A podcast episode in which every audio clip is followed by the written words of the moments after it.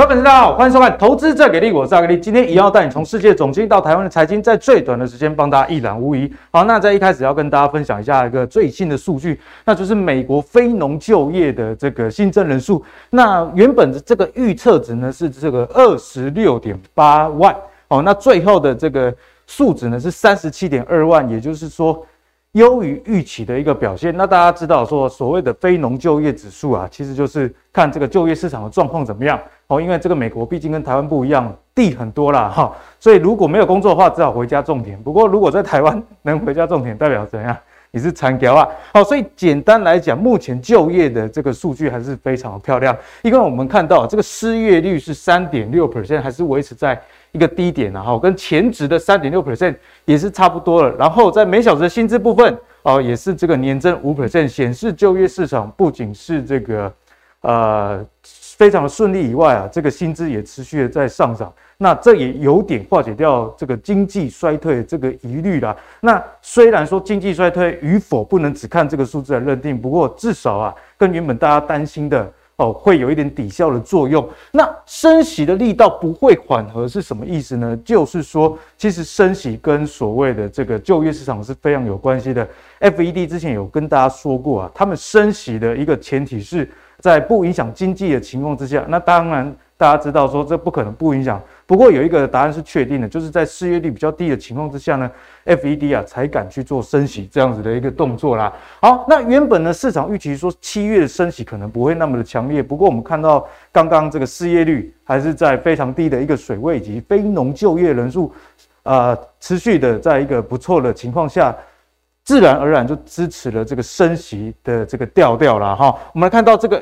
Fed 的理事华勒，一直到圣路易 Fed 的总裁，到亚特兰大 Fed 的总裁呢，都不约而同的表示啊，支持升息三码这样子的言论哦。特别是亚特兰大 FED 的总裁哈，他特别提到说，升息三码的决议不会对经济造成这个长期的损害，而他是说长期短期。哦，大家自然而然就知道说，多多少少还是会有影响的啦。哦，所以显然啊，这个七月升级三码几率还是非常高，因为就业市场是非常稳定啊。所以有时候我也觉得股票市场大家有两种思考：第一啊，你看到这个经济。呃，这个就业数据不错，嗯，你觉得是利多，但是有时候对股市，在这个资金面上啊，不一定是一个利多哦。大家有一个比较全面的思考哦，所以这个升息的这个因素，大家还是要多加的关注啦。好，那回到台湾呢，台湾在基本面上经济也有好消息，我们看到六月出口的数字啊，是连续二十四个月正成长，也就是连续两年都成长这样的意思啊，创下历年以来。的一个次高哈，我们看到数字，六月出口是四百二十二亿美元，是历年单月的次高，而且年增率高达十五点二 percent 啊，所以这个经济数据看起来哦，整个台湾的出口还是非常的畅旺。至于细节该怎么拆解，就是会是今天节目跟大家讨论的一个重点啦。哦，那财政部是表示说啊，现在各国开始跟疫情共存哦，所以这也有利于各国的经贸往来，所以。出口下半年该怎么看？哦，也是今天木华哥会跟大家分享一个重点。好，那在盘势，呃，还在反弹的过程中，但是外在的经济衰退的疑虑还没有退散之下，接下来盘势该怎么看？以及啊，这个反弹的线型走多久，也会是今天跟大家讨论一个内容。好，首先欢迎今天的两位来宾，第一位是我们资深财经专家呃木华木华哥，第二位是我们旧顾博来哦，大家都很喜欢的标股名师朱家宏朱老师。好，那一开始来跟木华哥来喝啊，签稿签稿啊。木华哥最近啊，这个通膨哦还是居高不下，没错哦。然后这个美元还是持续的升值啊，大家真的是啊，看到这个经济数据公布的这些总经资料啊，都不不免俗的会觉得说啊，接下来盘势该怎么走啦？好，那也跟木华哥来讨论一下这个巴龙周刊，这个是非常有名的一个周刊哦，列举六个值得大家去关注的一个趋势哦。第一啊。就是说，市场的预期太高，即将发布的第三季财测哦，恐怕会全面的疲软。那这件事情，其实，在慕驊哥前几个礼拜的节目内容中，就有跟我们提到，七月大家要关注的，其实就是这个七月的财报要公布。哎，在上半年如果财报那么好的情况下，股市都跌成这样了，那如果公布是不好的数据，那还得了？第二啊，就是 PC 部分的麻烦啊，然后这个大家就比较清楚了。今年的这个 PC 的出货量将减少十三 percent，所以你在盘面上，你如果看到一些股票可能本益比很低啊，值利率很高，但是那是 PC 股的话，千万不要手痒去乱接哈。那晶片的部分呢，半导体股最近 在美股里面算是修正的比较重的哦，麻烦大了。为什么呢？因为财测数据可能是低于预期，那这到底怎么看，也是跟大家讨论一个重点。好，那云端的这个转转弱，网络股的减速、衰退的疑虑等等啊，都反映了后疫情时代哦，在前面疫情刚发生的时候，这个相关公司的企业的基期太高哦。那现在后疫情时代，选择跟疫情共存的情况下，这些股票自然压力就很大。例如说，像我们看到这个 Amazon 线上商店的事业可能萎缩两 percent 啊，哦，以及衰退的疑虑到底。会不会真的发生？我们就请莫哥来帮我解析。好，那其实霸龙所提出这个六个值得关注的，他讲说趋势哈，应该讲说是忧虑了。忧虑，那这基本上呃，这正是市场现在目前担忧的事情。而霸龙一次把它全部啊都拢哈，整理出六大项哈，呃，而且是每一点都是呃，这个确实是其中要害啊，一针见血。对，所以说我觉得这六大趋势都非常值得关注。而这六大趋势其实都跟台湾。很多产业息息相关，尤其是跟台湾最重要命脉半导体产业是相关的。对，所以你会发现，哎，为什么今年台积电哈股价呢已经跌幅将近四成？好，这个跌了三十八趴，真的很那很多。对，大盘大概跌百分之二十。为什么台积电从高点下来的跌幅是超过大盘？那从这个角度你可以看到，事实上，呃，恐怕这一次的经济的问题哈，全世界景气的问题啊，半导体相关的产业。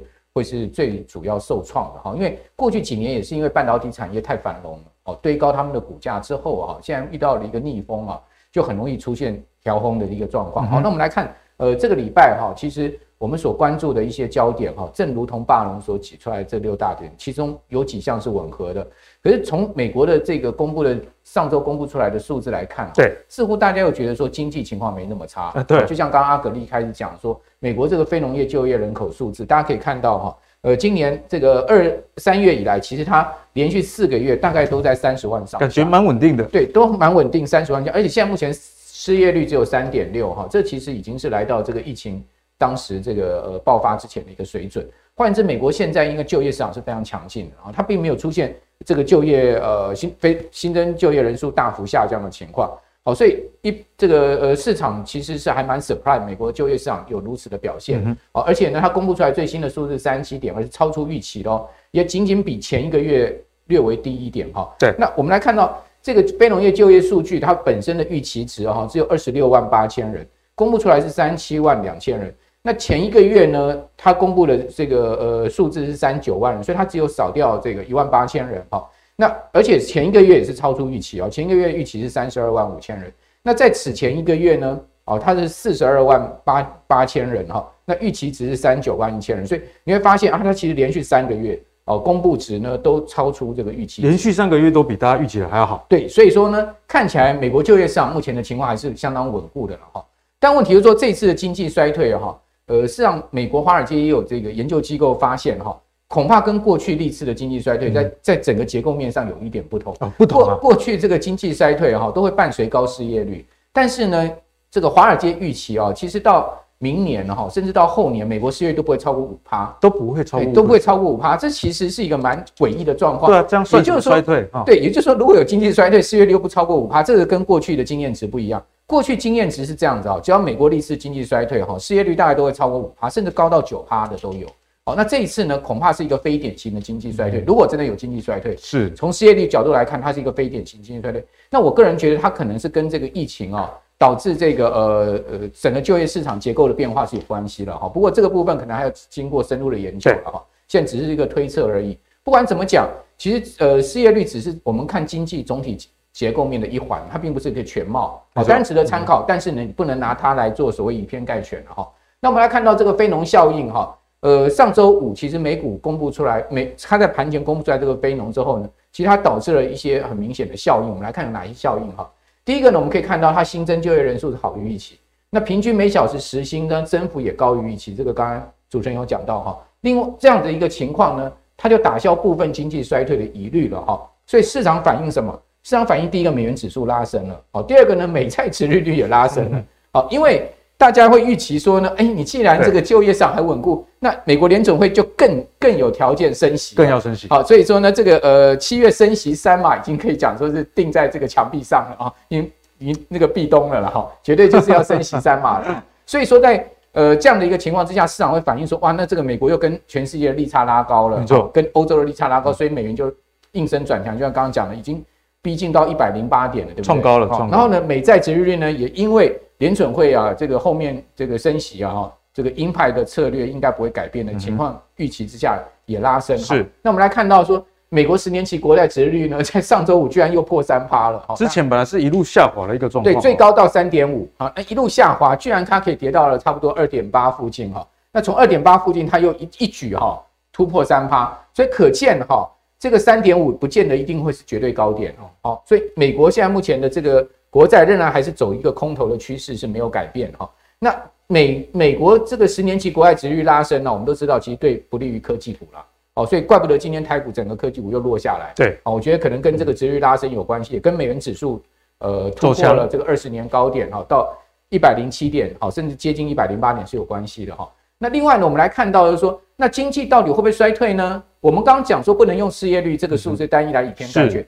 我们另另外一个很重要的数就是两年期跟十年期的公债利差来看。哦，这个就是人家常讲的倒挂。没错，你看到上周五又出现倒挂，也就是说，美国两年期的国债殖利率升的比美国十年期国债殖利率还来得多哦，它已经超过美国十年期国债殖率，所以又出现倒挂。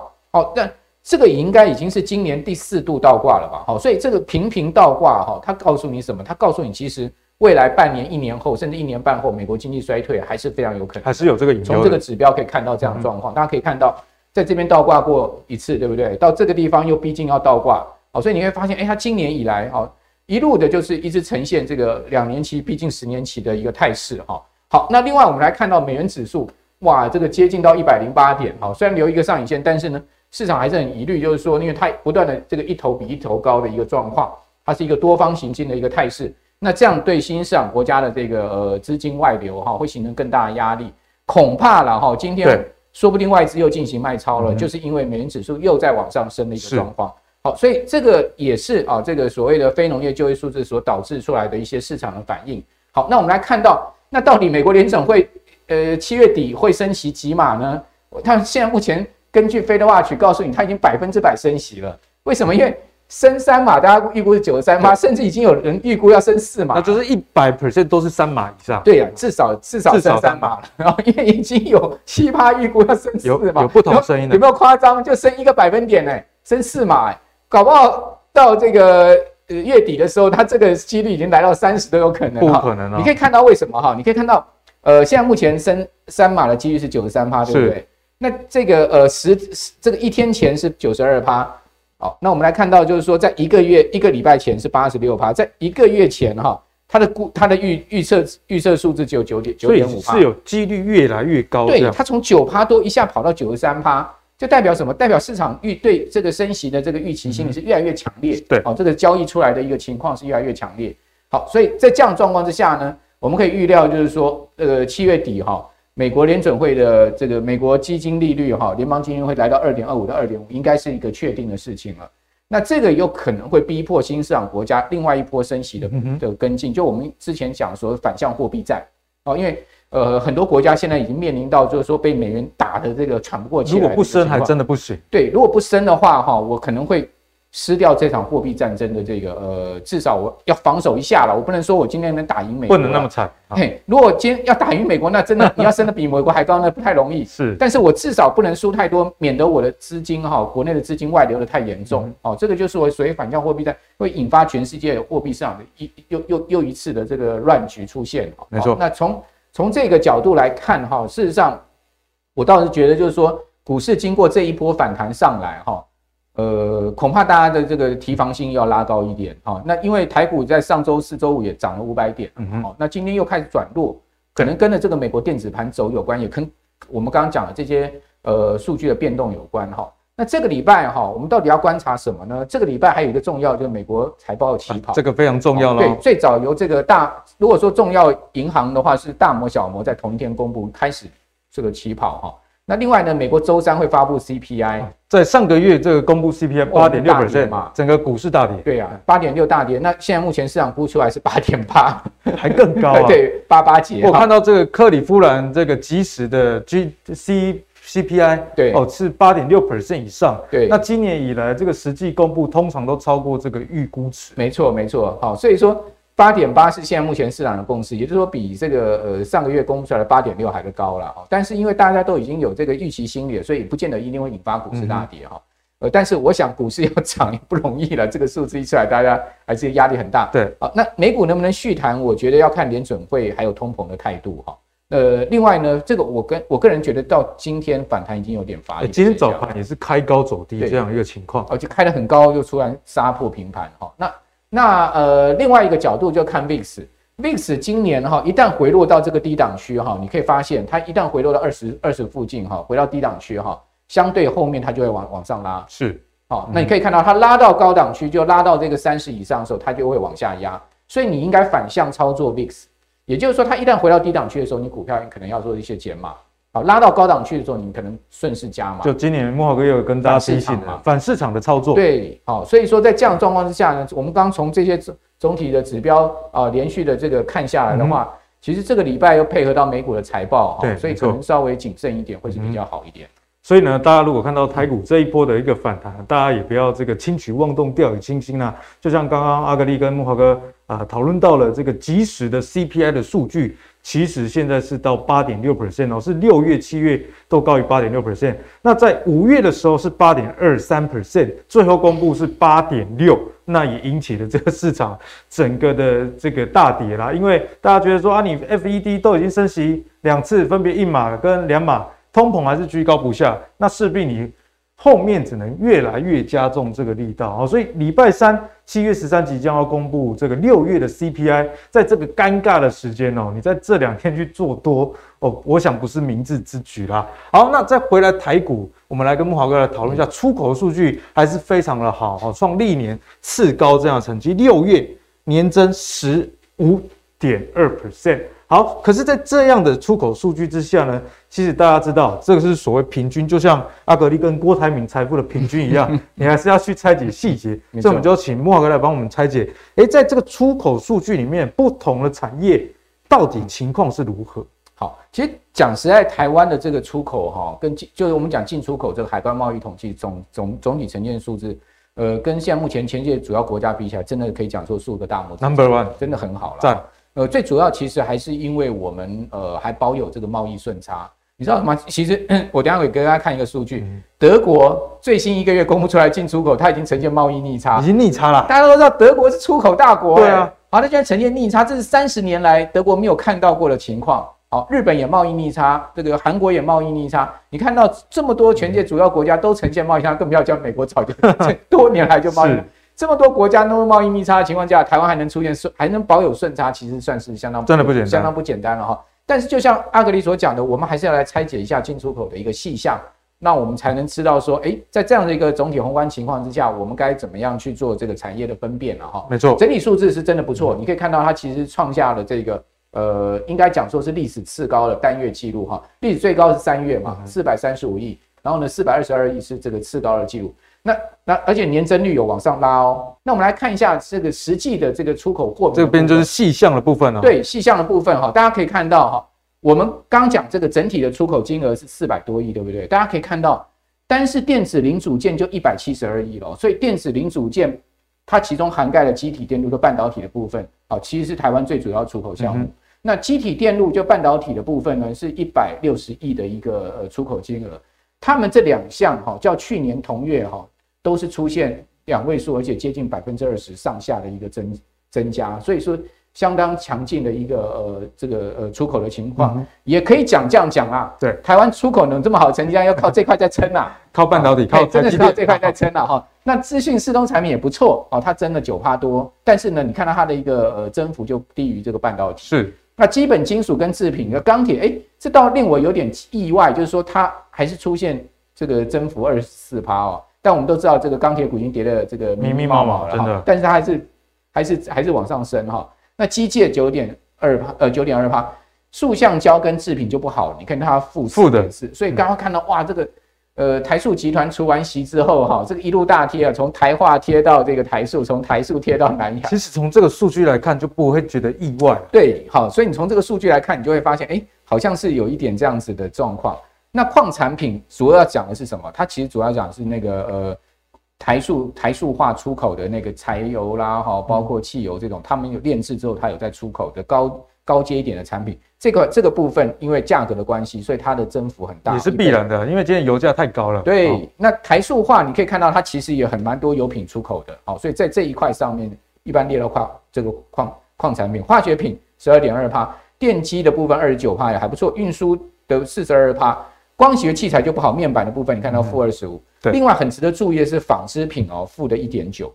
那其实纺织品是台湾出口大项了哈，但纺织品出现这个呃衰减哈，其实是需要稍微注意的哈。那你可以看到最近其实那个儒鸿啊、巨阳啊，他们的股价是不是修正的非常多？没错。好，我觉得这个纺织品的部分有一些部分成衣厂哈，你可能稍微要注意一下，就是说他们的这个出呃整个接单啊跟这个外销的情况是不是有变差了哈？那另外呢，这个出口增加跟顺超哈，我刚呃顺超，我刚做就刚刚那张表做了一个整理，哦，机体电路六月出口接接近一百六十亿，占整体出口值三十八趴哦。所以台湾如果没有半导体，还真的不行。哇，没有半导体的话，金价凄惨。好，我只能讲金价凄惨。所以半导体也真的还是台湾的一座中中央山脉了哈，应该可以这样讲，整个制造业中央山脉。但是，但是基本上成也半导体，败也半导体。万一半导体下半年不行了呢？那就哎，那就哇，压力大，那就压力大了，台风就吹来了哈。好，那机体电路六月出口总额呢？好，这个呃增加将近二十八亿。好，我跟各位报告，你看就是整体出口年增额的二分之一，所以说它占整个出口值三四成不到四，接近四成左右。但是它的出口增加的总额。却是我们整个出口总额增加了二分之一，所以在这个产业对于台湾来说，这个权重比大家想象的还要高哦。对对，就是说总额的部分跟那个呃它的这个增加值的部分呢，它其实就凸显出这个产业非常的关键哈。好，那在进口的部分，大家可以看到，有进口 较上个月稍微掉哈，但是呢，它仍然维持在两成左右的一个呃，就是一个今年以来维持一贯的一个一个增幅，而且你看到它每个月数字高高低低哈，其实事实上差不太多，大概都在。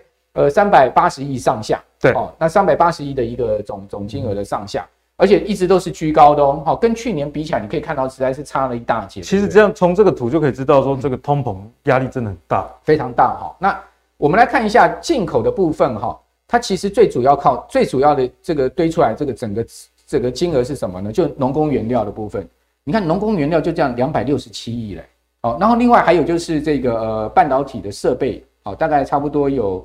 呃，三十一亿左右哈，消费品四十一亿，所以最主要就是农工原料哦，农工原料是呃这个让台湾这个整个出口值堆高的一个主要原因，就是原物料价格的上涨哦，这个是呃涨，而且它比去去年同期它增幅是二十一趴，两成以上，对，第二季的增幅是二十七趴哦，今年以来增幅是二十九趴哦，所以最近稍微。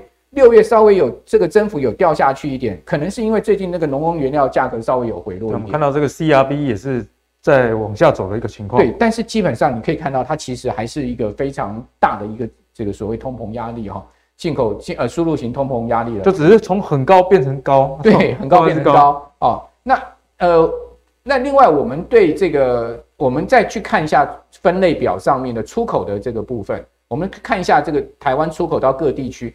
啊，大陆其实是台湾很重要的一个出口的这个呃主要。对，我们看金额、看长度就知道。对，你看长度，好，你可以看到，呃，整个出口我们刚刚不讲的差不多四百四百二十二亿吗？对中国大陆跟香港出口就就达到一百五十四亿了，好，所以它基本上就是台湾最重要一个出口的地方。另外，东协六十亿，日本七十三亿，美国三十亿，欧洲六十九亿，所以。美美国加欧，但你可以看到这个，嗯呃，对不起，美国六十九亿，欧洲三十亿，美国加欧洲这两个地方加起来哈，基本上还没中国大陆多嘞。好，那东协加中国大陆就是两百一十亿，大概这两个地方加起来就台湾出口的百分之五十了。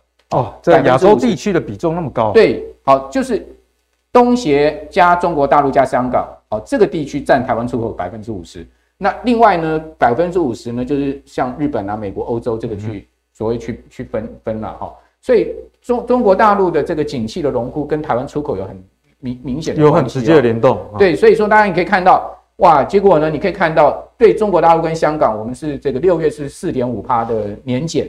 好，对，单一中国出口是十五点八，所以香港其实还是正的。问题发生在中国，香港还是正的哈。然后你可以看到这个呃第二季的话呢，中国大陆是减了三点四趴，好，然后呢上半年是增四点五趴，所以可见到什么？越到六月，越到下半年，越到年终的时候，对中国大陆的出口越见衰减。好，那这个是我们现在目前在出口上可能要稍微比较担心一点，但是对美国的部分还不错哦。你说啊，美国。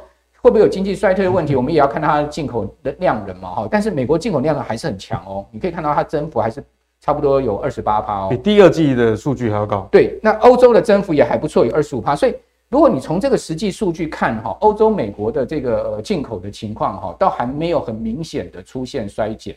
但是大家要知道，出口是呃订单是领先三个月下。过去下的对，就是说今年第一季美国的跟欧洲下的订单大概六月、七月出口，那问题是下半年恐怕是现在下的订单，所以下半年的出口就很值得注意了。难讲，难讲，难讲了。对欧美能不能保住这样的一个成长率？那中国大陆呢？呃，上半年的情况很差，那但是中国大陆下半年开始开始见到好像经济慢慢在好转哦，所以是不是可以？呃，两个之间可以稍微平衡一下，使得台湾的出口不至于出现大幅的衰减，这是也可以从这个角度去预期的。好，所以讲完了这些之后呢，我们再来看一下这个主要地方进口的情况啊。最主要进口啊，其实大家可以看到，呃，台湾最主要的进口呢，也是从中国大陆跟香港来的。另外还有一个很大的地方很独特是中东，中东对，中东进口每个月进口多少？上个六月进口了三四亿。三十四亿，这个增幅很夸张哎，哎，增幅很夸张，你看它增了七十趴，七成啊，然后这个你季增六十五趴，年增六十八趴，这是什么？就是进口油啦。啊，油价、哦、这个最主要的是中油、台塑化这两大公司哈进口的这个油啊，每个月是呃是三十几亿，所以一年我们原油要进口多少？嗯我们一元一年原油要进口三三三百多亿耶，三百三百多亿，二十其实是美元哦，是美元。三百多亿美元的话，你用台币汇率三十块去算，你就知道啊，哦，快一兆台币哈。所以说这一块呢，就是呃，这个最主要在进口上面，我们可以把它拉出来看比较特殊的地方。好了，那讲完这些之后呢，我就要跟大家讲这个图表了。这个图表很有意思，就是说你可以看到德国哦，这个从出口的高峰转到最新一个月数字出现衰退。哦，德国的一个进出口贸易的一个这个数字的情况，战争的影响真的蛮大，战争的影响蛮大。另外呢，就是整个通膨的影响哈，你可以看到这些非原物料国家哈，现在全面进入到这个呃，所谓贸易逆差的情况。没错，所以这又使我们担心，就是说，如果原物料价格居高不下，下半年台湾的出口又转弱，那中国大陆的进口如果拉不上来的话，那欧美一也跟着一起转弱的话，那我们的出口全面就会出现多重夹击。对，所以说现在目前呢有一些变数啊，这些变数呢就期待大陆下半年的进口会好转哦，那欧美呢呃预期会衰退，但是会往下掉，但是不要掉太凶。那原物料价格如果能掉下去一点，那对台湾的进口压力也会小一点，那我们的贸易顺差就能确保。是，不然的话下半年说不定。说不定比较不好的情况转移贸易逆差，像德国、日本、韩国这样也未尝未必不可能，哦。对，因为在德国都已经看到这样的现象，嗯。对，那大家都知道，进出口贸易逆差其实是 GDP 的一个很重要的一个正向。是啊，如果说呢，我们出现贸易逆差的话，我们的 GDP 的这个增长力道就会出现影响。哈，所以这一一连串。牵一发动全身了哈，都是我们持续要再继续观察。嗯、好，谢谢莫哥今天很精彩的帮我们做解析啊。总结来说，七月十三要公布这个美国最新的 CPI 数据，我想啊会对股市有一定的影响哈。自然而然，大家在最近的操作上要多加的小心，这是比较好的啊，小心为上。好，那在操作上，我们已经看完总经的一个大方向。就是大家的风险意识还是要有。那操作上呢，我们就要请我们的朱老师啊来帮我们做一个解析啊。啊，朱老师叫过不来啊，哈，我们还是要靠你来帮大家来解释一下最近的盘势到底该怎么做。哦，我们看到这个台股啊，上礼拜这样一路跌跌，一路跌，一路跌，跌破了这个万四。不过呢，最后有一个不错的反弹，而且礼拜四五两天呢、啊，这个反弹让很多这个多头是想说，哎，是不是有机会重返荣耀了呢？但是我们看到上周五其实收了一个十字线，那过去老师有教过我们，这个十字线啊，哦、就是很值得观察的一个地方。那在现在这个位阶，指数我们该怎么看呢？老师？好，主持人好哈，各位这个观众好。那我们的大盘跌跌不休了哈，跌到这好像已经呃 失去人生的意义了哈。大家大家都那个哈，但是我们讲哈，就技术面来讲哈，有几个重点嘛哈。第一个当然是趋势，对，所以我们现在趋势并没有改变嘛哈，它只是一个空头的反弹哦，而且只是在日线反弹哦，哈，周线都还没有完，还没有完成反弹。嗯所以第一个我们要知道，你现在要去做的话，是在做一个短线的反弹啊。那这个反弹的力道呢强弱就跟成交量有关啊。如果我们的成交量放不出来啊，各位可以看下面的均量嘛哈，下面这边的均量一直都在怎么样？五日均量、十日均量的下面啊，所以这个地方一直没有放出大量。哦，那我们可以知道，大概这个反弹哦不会很强啊，不会很强哈。那第二个，我们除了趋势之外啊，就是我们在技术分析里面啊，有两个重要的线，一个叫防守线，一个叫攻击线。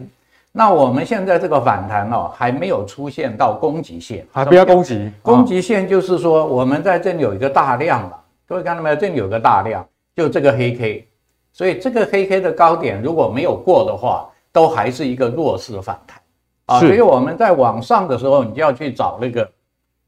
关键的一个供给供给的线，你要过了这个线才出现叫攻击的这个态势，所以不要开心太早。对对对，哈，就说我们其实我们做去观察技术分析啊，刚才总经啊那个慕驊哥已经讲得非常多，有利多有利空啊，比如说以台湾的经济看起来好像又不错 啊，又蛮强的哈，但是我们回到技术面来了，我们去操作的时候就要注意哈。如果这个攻攻击线啊没有过的话，就表示你不要太过于乐观啊，这个攻击可能还是比较弱的。对，好，那再来就叫防守线，防守线，哎，也就是我们这个盘要是往下再跌怎么办？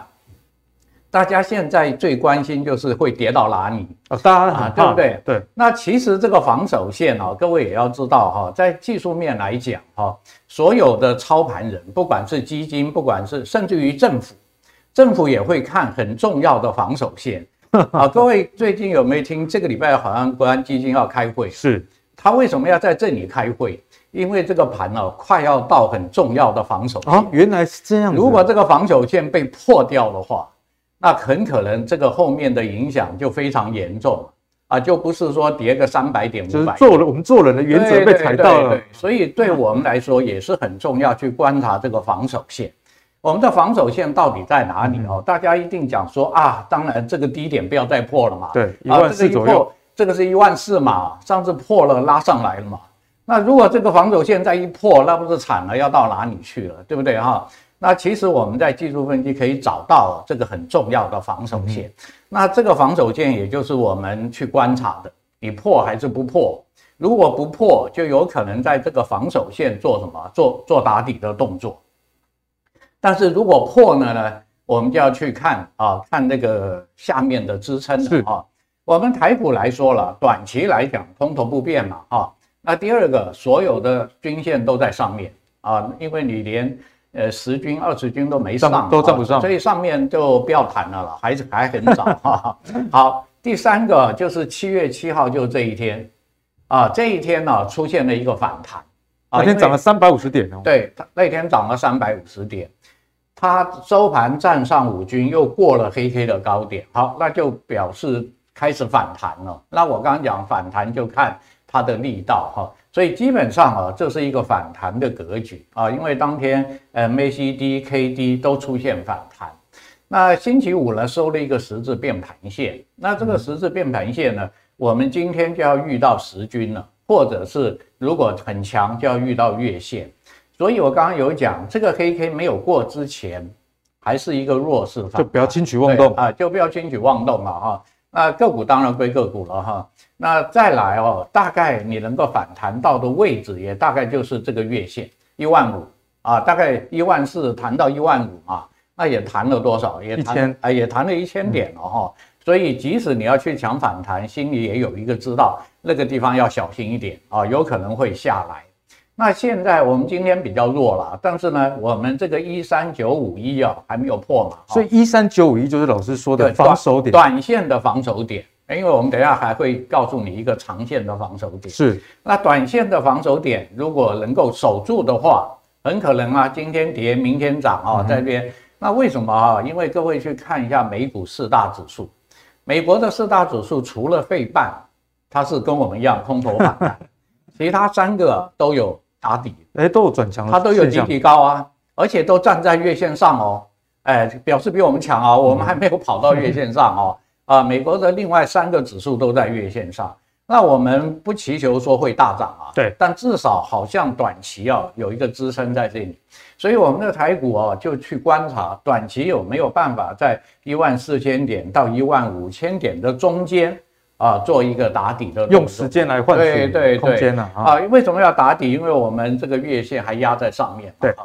也许跟这个美股道琼一样，来一个底底高，经过打底，然后站到月线上。那当然这是最理想的状况，是啊，也是一般的人希望了，不要再下去了哈。因为其实现在啊，散户被套牢的人也不多了，也不多啊，因为前一阵子跌啊都被洗出去了，都断头了，断头的断头最小，大概已经不多了哈。所以在这里基本上啊，散户的卖压也没有那么重。啊，所以你看八大行库啊，什么都陆续在卖嘛，对，啊，因为没有那么大的卖压，大概比较大还是外资，嗯、啊，外资的卖压比较重。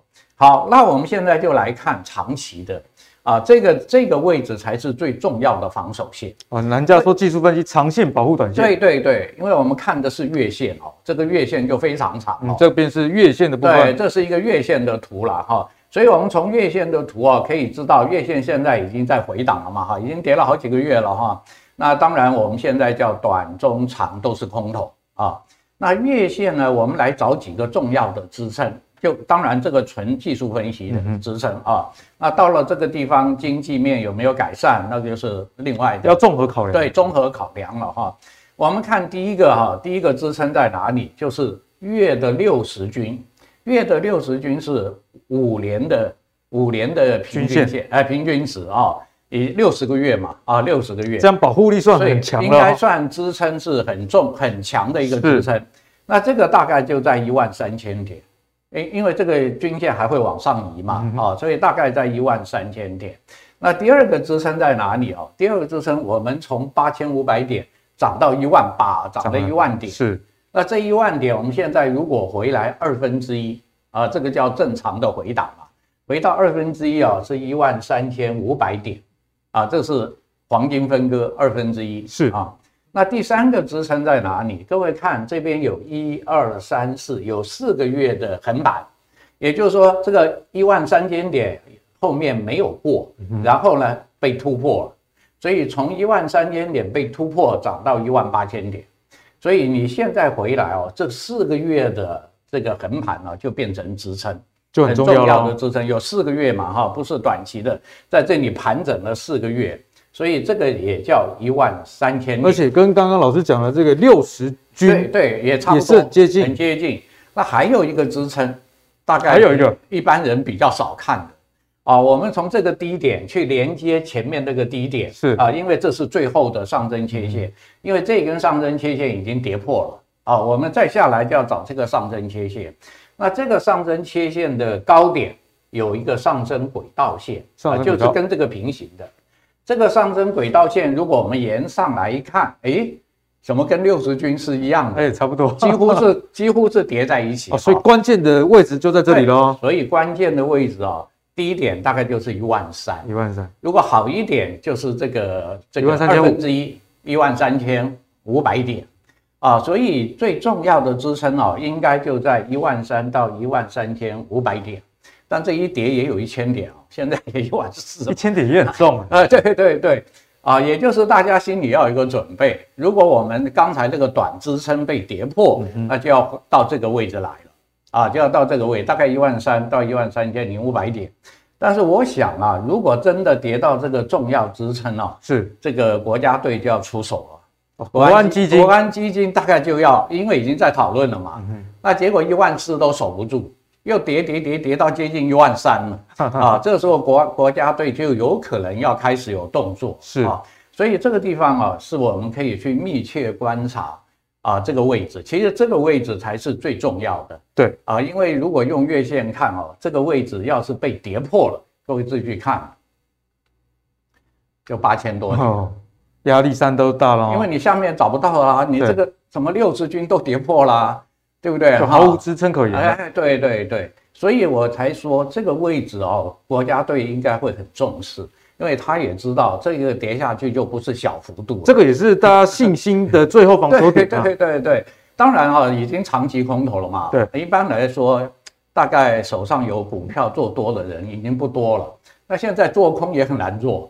啊，因为政府也在管，对，现在 呃，政府管做空，也就是为了不要不要再空下来。最近有看到新闻说，这个股市名嘴讲空的啊，都被调查，小心因为政府也知道啊，你们做空如果不压一下这个一万三，大概就保不住，是对不对？哈，因为你们一直都在增加空单嘛，啊，加上一些秃鹰啊，加上这些啊，其实国外也有很多秃鹰啊，它也是在这边虎视眈眈的。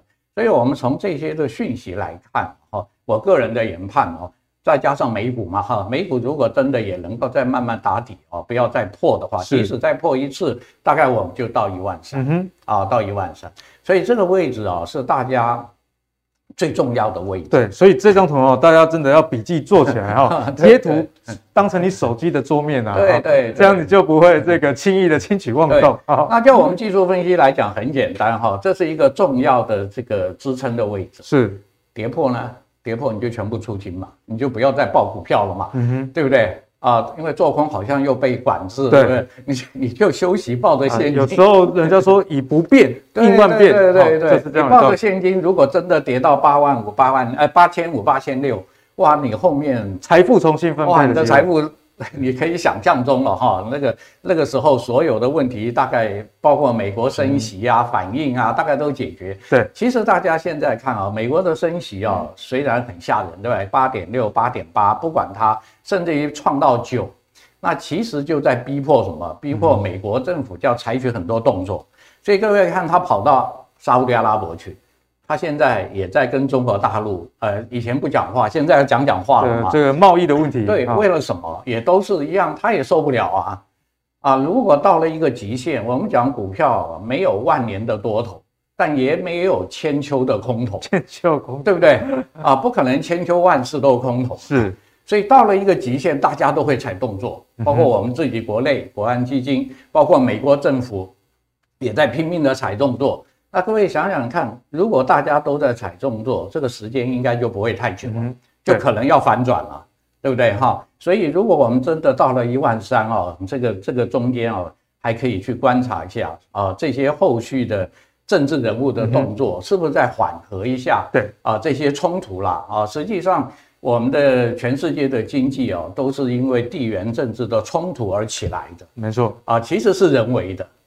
对不对啊？大家如果相安无事的话，对，大家如果相安无事的话，大家都拼命发展，对不对？发展经济嘛。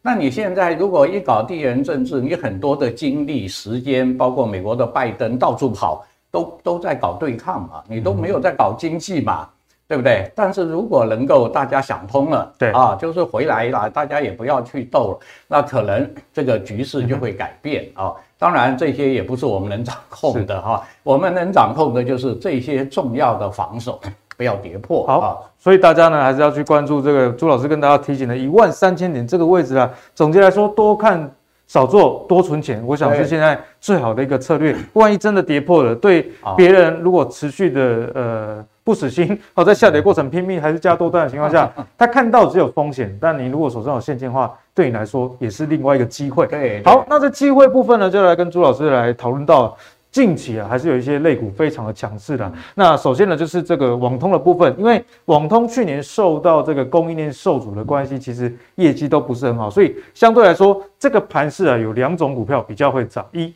基期本来就低的哦，你看今年半导体为什么跌这么凶？因为前两年半导体实在是涨太多了哦。那基期比较低的就是像网通，我们看到其实今年以来啊，这个法人估的 EPS 都相当不错。那在近期的股价表现上也相当的好。那另外一种呢，是不是基期低？不过它是产业的趋势，像这个中国大陆最近这个新能源下乡政策这个政策又要出来，所以我们看到车用零件的股票今年呃 EPS 表现也非常好。之前前几集我们有跟大家提醒啊，车用相关的公司的 EPS 在今年啊光第一季。可能就已经超过去年一整年的一半以上哦，大家就可以感受到这个复苏的力道。我们看到股价表现上也非常的强啊。好，所以在这样的一个前提之下，就要来请教朱老师，有没有观察哪一些相关这个类股的股票，技术线型上大家该留意什么地方？一般来说了哈，跌升的就是一个利多了哈，但是我们要考虑到整个大盘大环境。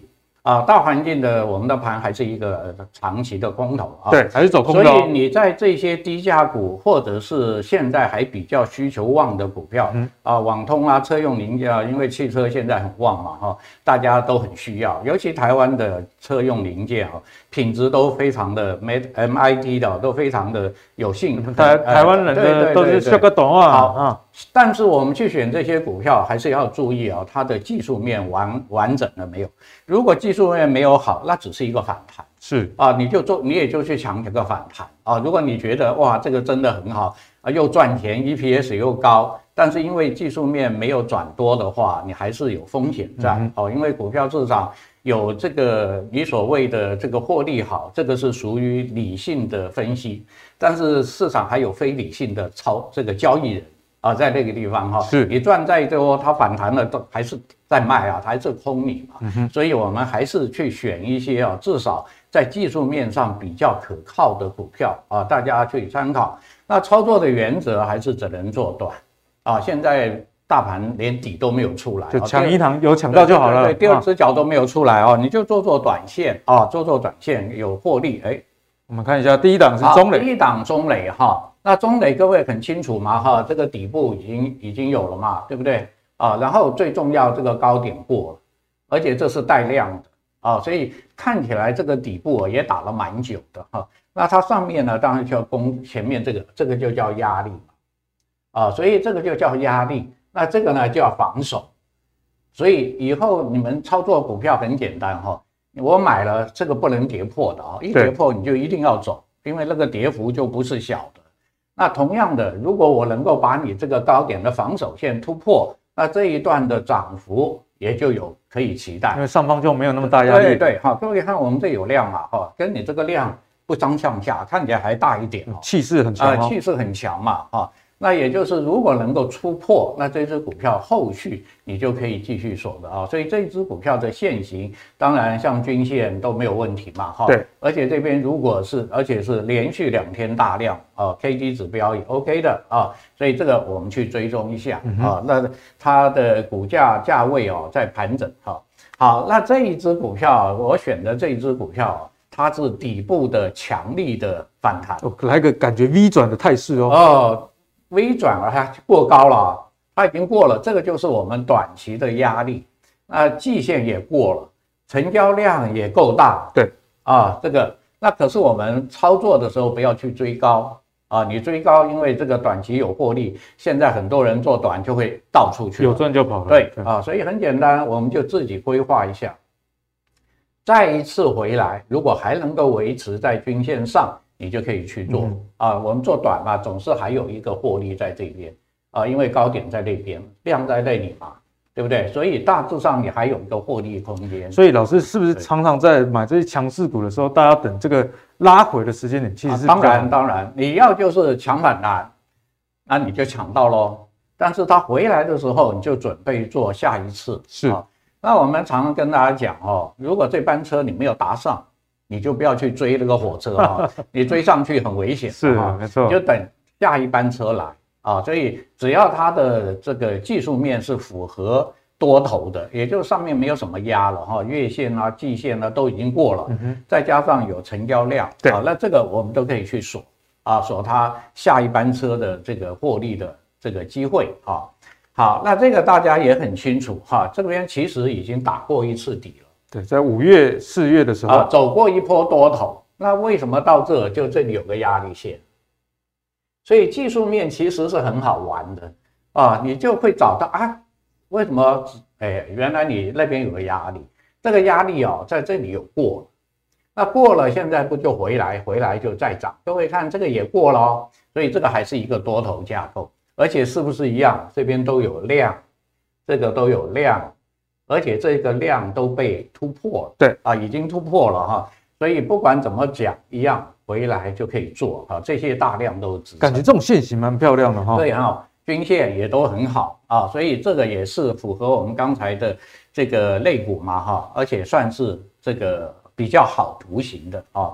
好，那这个呢一看就知道在打底，对，没有错。哎，这个打底时间很久啊。如果我们用最低点来看啊，这个五月初，现在六月、七月，这已经超过两个月，底部两个月的打底会造成什么？就会造成均线纠结。哦，全部的均线都卡在一起。对啊，这边本来季线是压嘛，这里是压嘛，对不对？这边是压嘛，现在也回来整理了，现在已经怎么样？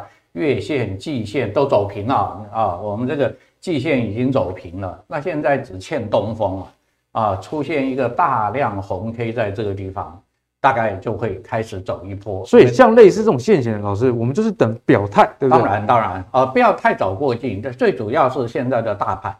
因为你大盘没有这么强，你如果在这里就进，大盘一跌，比如说呃前几天跌个两百点，今天跌个一百，就不会把你拉下来。是啊，因为你还没有完全整理好啊，所以我们等它整理好啊，至少看起来比我们的大盘要强嘛。对，对不对？哈，它居然能够打底，又能够把均线做好，所以我们就等这个往上冲，也就让它去表态啊，它一表态，这又是我们的一个机会。啊，所以我们看指标都还没有交叉嘛，对，就不要轻举妄动啊，你就不要不要冲动，就去等一等啊，等一等，那趋势也要完成，均线也要完成啊，这样我们当然才比较有机会啊，有机会。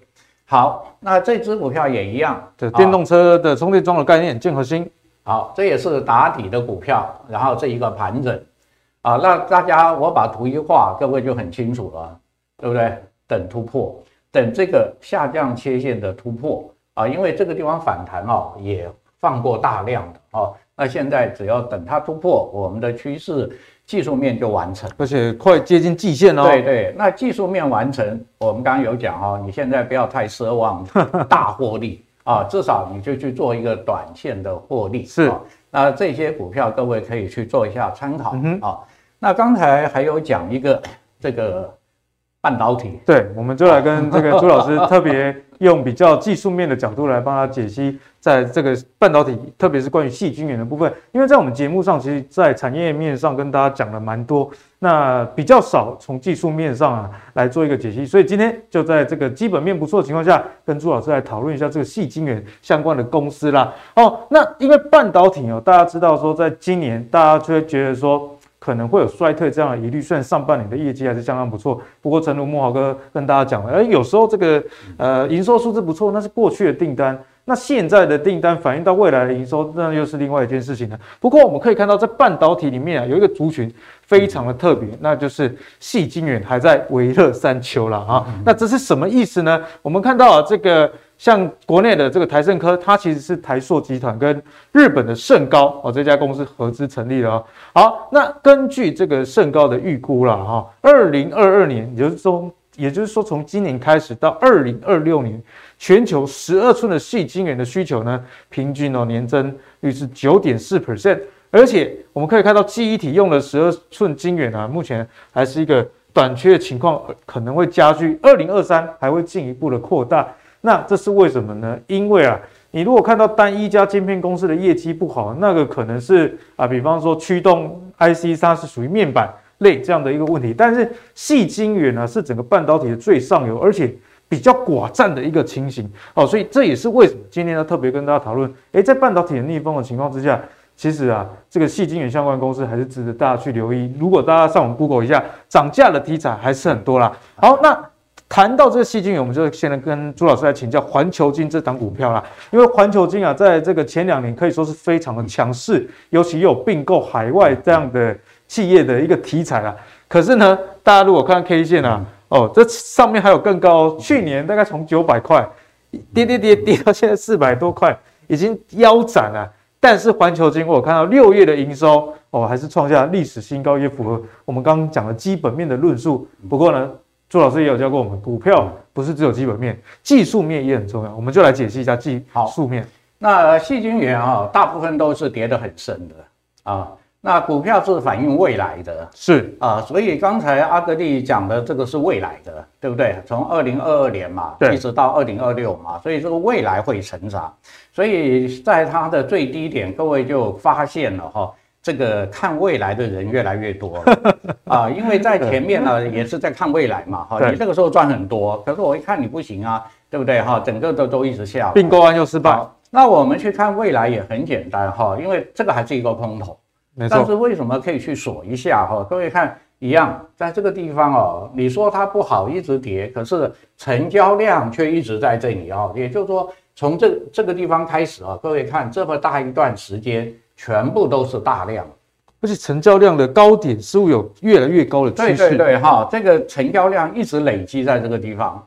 如果累积了那么多的成交量，在技术面如果完成的话啊，完成打底的话。那有可能它未来的机会就很大，因为这个跌得很深嘛。那其实哦，好股票跌深了，大概有个标准哦，有标准，也，也就是我刚刚讲的有个防守线。如果一千块的股票啊跌到五百，那个地方就是它防守线，也都已经跌一半，二分之一就腰斩。现在那这样环球金差不多，差不多啊啊，四百四百五嘛，所以这个地方就是它的防守线。因为这个地方在跌破啊，就在腰斩，在技术面就是这样，好可怕。各位可以去看哦，哦，以前的这个什么股王啊，啊，宏达电啊，各位去看，它一千三跌下来，在哪里止住？六百，它六百打过很多的很久的底啊，但是又被不跌破，就到三百，三百之后就一百五，一百五，然后七十五，然后三十几块，对，宏达电力的。所以啊，如果一些重要的不可以跌破的，一跌破就就很麻烦哈。好，那所以我们这支股票就去锁。既然你是有未来嘛，哈，未来的发展有看好，那我们就看你未来的走势能不能够把底打好。跟我们刚才那几只股票，你要跑到月线、季线上啊，那底下已经有很多人帮你这个撑在下面，患难见真情的人感觉蛮多的。对对哈，很多人帮你撑着。那如果它未来打好了，这个地方如果一突破，那就有可能又回到九百去了啊！股票永远都是这样的啊，哪边下来就哪上去，怎么跌倒怎么发哪边上去就哪边下来。好，所以这只股票的特性，我在这里先说明哈。那现在当然哈，因为它一直落，一直破低嘛，所以它的 K D 指标啊是不不需要去参考啊，因为它在钝化嘛，一直在动画。对，所以我们等它把底打好了，我们再来做。好，我们观察打底。既然我们已经知道有一个未来的基本面，那现在我们就去锁它的技术面啊。技术面没有完成之前，如果你要做，就是抢一下反弹啊，你千万不要去爆它就好啊。好，同样的这一只它也是一样。啊。我们看特性都一样，线好像啊，哎，这边都是放过大量。啊，但是因为季线没有成功，嗯啊，加上大盘呢，主要是大盘哦又跌下来了，对，一一千呃一万五又跌到一万四啊，所以又拉下来，所以一样，我们也是一样，等它打底完成，啊，这些股票都要等的啦，啊，按照这样来看，可能也不是短时间就会转强，是啊，可能也要一个月到两个月啊。那其实我这边补充一下了，我们的大盘哦，大概如果你想要打底哦。大概也是要到十月，十月对，现在已经七月中了，那还有三个月，八九月大概要两，还要两，因为它还是要整理。那大家的 App 删掉的，就是 十月再装回来。对对对，啊，你现在如果找到多头就做做短啊，整个的大盘要到这个一万三那边能够打底出来的话，大概要到十月份，十月。啊，十月份才可以看到一个比较像样的反弹或者像样的上短多上涨啊。好，所以这个股票也一样哈，请大家去锁一下啊。好，那第三个很有名的第呃第三代半导体，对不对哈？这个就是也是一样啊，跌得很深，哎，但是呢也是一样，开始来量，哎有带量哦，对，出量哦，在这个地方啊都还没有出量啊，这有一个短多，也是一样啊，前面有压没过啊，你的这个压力线没有过。其实老实说，技术分析很好用，真的是这里。在这里啊，啊这边很多人套牢。对对对，你的压力线没有过，所以各位以后你要做多哦，压力线没有过，你要你要先退一趟，你先退出来。是啊，万一真的这样子跌，你就退对了嘛，你在这里就跑掉了。对不对？啊，那下来就看支撑线。啊，那现在呢，因为这些支撑线都已经破了，那现在就来看啊，跌升的买盘，这里是跌升的买盘，那一样也是要等它打底完成啊。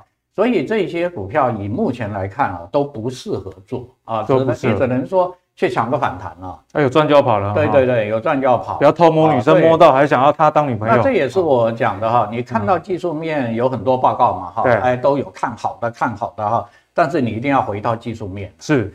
啊，如果技术面不好的话，你也很容容易被套住啊。没错啊，因为它的发酵可能还没有出，还没有真正发酵，那你就容易被套啊。所以我们还是回到技术面来比较安全一点。好，那今天谢谢朱老师来帮我们做一个蛮详尽的解析。那朱老师也提醒大家哦，就是在。这个好股票的部分，其实还是要靠技术线型去确认啊，因为好公司不见得会是一个好股票。好像我们刚刚讲的这个矽晶圆的展望很不错，但是你如果从线型上来看，可以发现，哎，不管是这个环球晶啊，还是台胜科，股价距离前高哦，基本上都是腰斩的这个情况。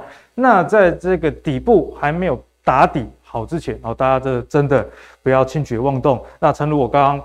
讲的哈，有时候这个股票抢反弹，就像你偷摸女生一样，你不要摸到，还想说，哎，可不可以变成我的女朋友？那真的事后这个报应可能就会来了哦。哦，所以总结来说，今天慕驊哥跟大家提醒了，在总经的部分呢，七月其实有这个美国呃重要公司财报，这样要去观察，以及 CPI 到底有多高。如果又是在这个八点六以上哦，那这个股市你说短期要大涨，这个机会真的是很小。那最后朱老师也教我们很多，在整个大盘重要的防守线在一万三千点这个位置，就提供给大家做进一步的一个参考啦。好，那如果你喜欢阿格力的投资最给力的话，别忘了上 YouTube 订阅 MVP 财经生活频道。我们下一集再见，拜拜。